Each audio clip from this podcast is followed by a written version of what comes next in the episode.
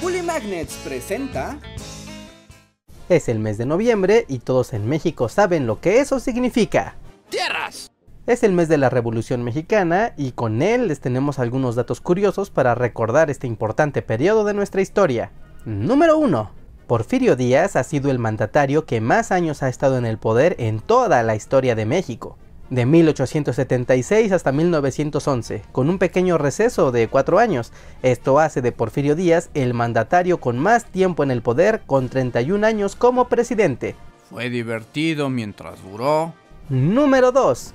La Revolución Mexicana está llena de traiciones, pero tal vez la más importante sea la de Victoriano Huerta, quien había jurado lealtad al presidente Madero, pero que al final decidió cambiar de bando hacia los intereses porfiristas. Victoriano Huerta traicionó a Madero en 1913 durante la batalla de la Ciudadela, lo mantuvo prisionero en la armería de la Ciudad de México, mandándolo luego a asesinar y finalmente haciéndose declarar presidente con ayuda del embajador de los Estados Unidos, Henry Lane Wilson. Y es que sin esa traición el resto de la historia hubiera sido completamente diferente.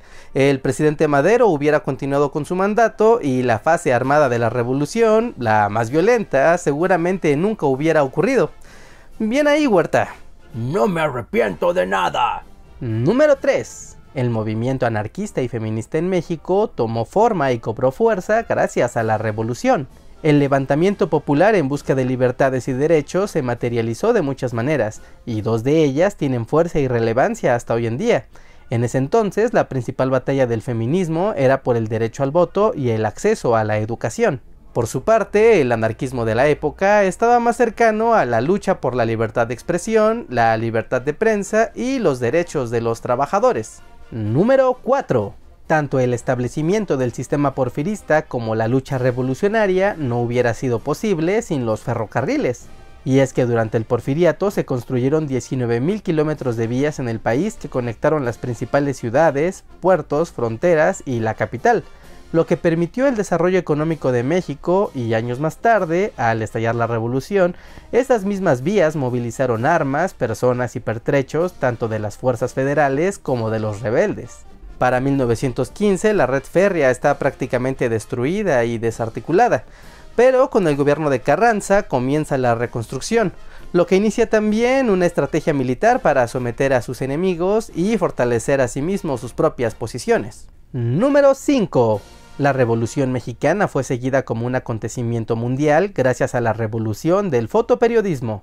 Y aunque la Revolución Mexicana no fue el primer conflicto armado fotografiado de la historia, sí fue uno de los primeros en estar ampliamente documentado visualmente gracias a las cámaras portátiles de la época. Para inicios del siglo XX, lo común era tomar fotografías de los grandes eventos sociales como las bodas, los festivales o las grandes galas, pero con el inicio de la revolución comenzó la documentación de las milicias de las tropas federales y revolucionarias. El fenómeno periodístico visual capturó vistas icónicas de los personajes de la guerra, que dieron la vuelta al mundo en diarios y periódicos. Cabe mencionar que buena parte de la imagen cliché que se tiene de los mexicanos viene justamente de la revolución y de las muchas fotos que circulaban diariamente en periódicos de todo el planeta. Número 6. Los Estados Unidos se entrometieron constantemente en la revolución. Así es, desde el inicio del conflicto los estadounidenses temían por la inestabilidad del gobierno mexicano, especialmente porque veían en riesgo los intereses económicos que habían creado en el porfiriato, por lo que siguieron todos los acontecimientos muy de cerca, especialmente cuando Francisco y Madero se volvió el nuevo presidente.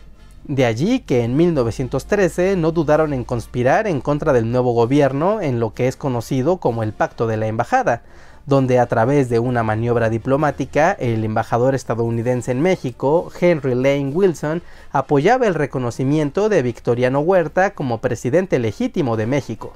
Pero de eso tenemos todo un video al respecto. En 1914, Woodrow Wilson cambió de estrategia, por lo que ese mismo año hubo un bloqueo por parte de buques estadounidenses en Veracruz, con la intención de impedir el apoyo europeo para Huerta y fortalecer así al ejército constitucionalista. Carranza tiene el apoyo de Estados Unidos. Carranza ganará la guerra. Finalmente, en 1916 se dio la llamada Expedición Punitiva, una intervención por tierra al territorio mexicano en busca de Francisco Villa, aunque a pesar del esfuerzo por meses nunca lograron encontrarlo. Número 7. No se sabe con certeza cuándo terminó la Revolución Mexicana. Por más raro que pueda parecerlo, es cierto. Hasta la fecha hay una controversia histórica sobre el momento en que termina la Revolución Mexicana, por lo que hay varias opiniones al respecto. La primera dice que la Revolución Mexicana terminó en 1917 con la promulgación de la Constitución. Otros historiadores opinan que fue en 1924 con la llegada de Plutarco Elías Calles y la finalización de la mayoría de los movimientos armados en el país. Yo diría que allí acabó la revolución, porque solo había un jefe máximo, y ese era yo.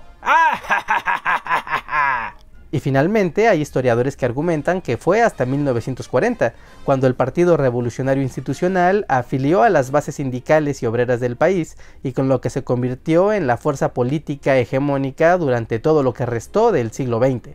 Número 8. Ninguno de los principales líderes de la revolución vio el final de la guerra.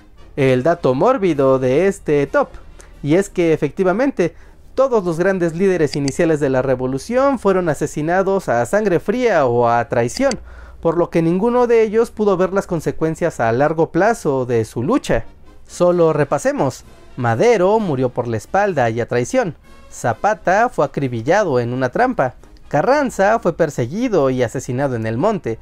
Villa fue acribillado a traición en su automóvil y Obregón fue acribillado por un fanático religioso y al parecer ya de paso por mucha gente más que también lo odiaban. Número 9. No se sabe con certeza cuántas personas murieron a causa de la Revolución Mexicana. La estimación oficial de decesos durante la revolución es de 1.7 millones de personas entre militares y civiles, sin embargo, otras fuentes estiman que son 2.7 millones de personas las que fallecieron a causa de este gran conflicto. Y una diferencia de un millón de personas no es poca cosa. Sin embargo, hay que tener en cuenta varios factores para estos conteos. Por un lado, tenemos a los militares de las fuerzas federales, quienes efectivamente estaban documentados y registrados oficialmente. Por otro lado, tenemos a la población civil sin documentos oficiales y también a la falta de instituciones dedicadas a la ya de por sí complicada labor de realizar este conteo. Finalmente, recordemos que en México también se sufrió al mismo tiempo de una pandemia de gripe española en 1918, por lo que durante los siguientes dos años pudo haber un exceso de registro de defunciones causadas no por la revolución, sino por la enfermedad. Número 10 la revolución derrocó un gobierno autoritario para sustituirlo por otro gobierno autoritario. Una afirmación extremadamente simplista y que no debe tomarse literalmente. Sin embargo, algo hay de cierto en ella. Y es que durante el porfiriato el poder estaba concentrado en la élite cercana al presidente y los cargos eran designados directamente por él, por lo que la base central del poder era increíblemente pequeña en México, cosa que cambió con el partido creado por Plutarco Elías Calles. Para el jefe máximo, todo el poder estaba concentrado en el partido y en el presidente de la República. Sin embargo, esto permitía ampliar los horizontes de las élites que tenían acceso al poder y generar un sentido de pertenencia en un montón de jerarquías dentro de los sindicatos, la burocracia y la clase gobernante. Un fiel burócrata del partido hasta el final.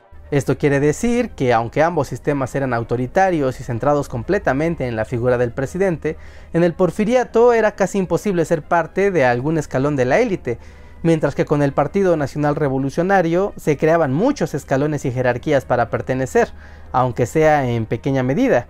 Eso sí, siempre bajo la ley incuestionable del presidente. Y ahí lo tienen amigos, un rápido top sobre la Revolución Mexicana y una excelente excusa para revisitar este tema tan importante en la historia de México. Por mi parte es todo y solo me queda dejarles aquí arriba una tarjeta con el acceso a una playlist con más de 20 videos sobre la Revolución Mexicana. Seguro que más de uno les va a gustar.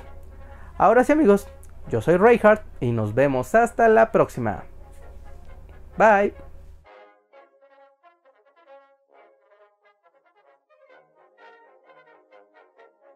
Muchas gracias a nuestros Patreons y miembros de comunidad que nos apoyan constantemente.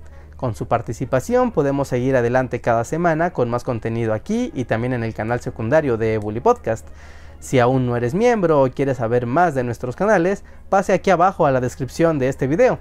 Seguro encontrarás información útil.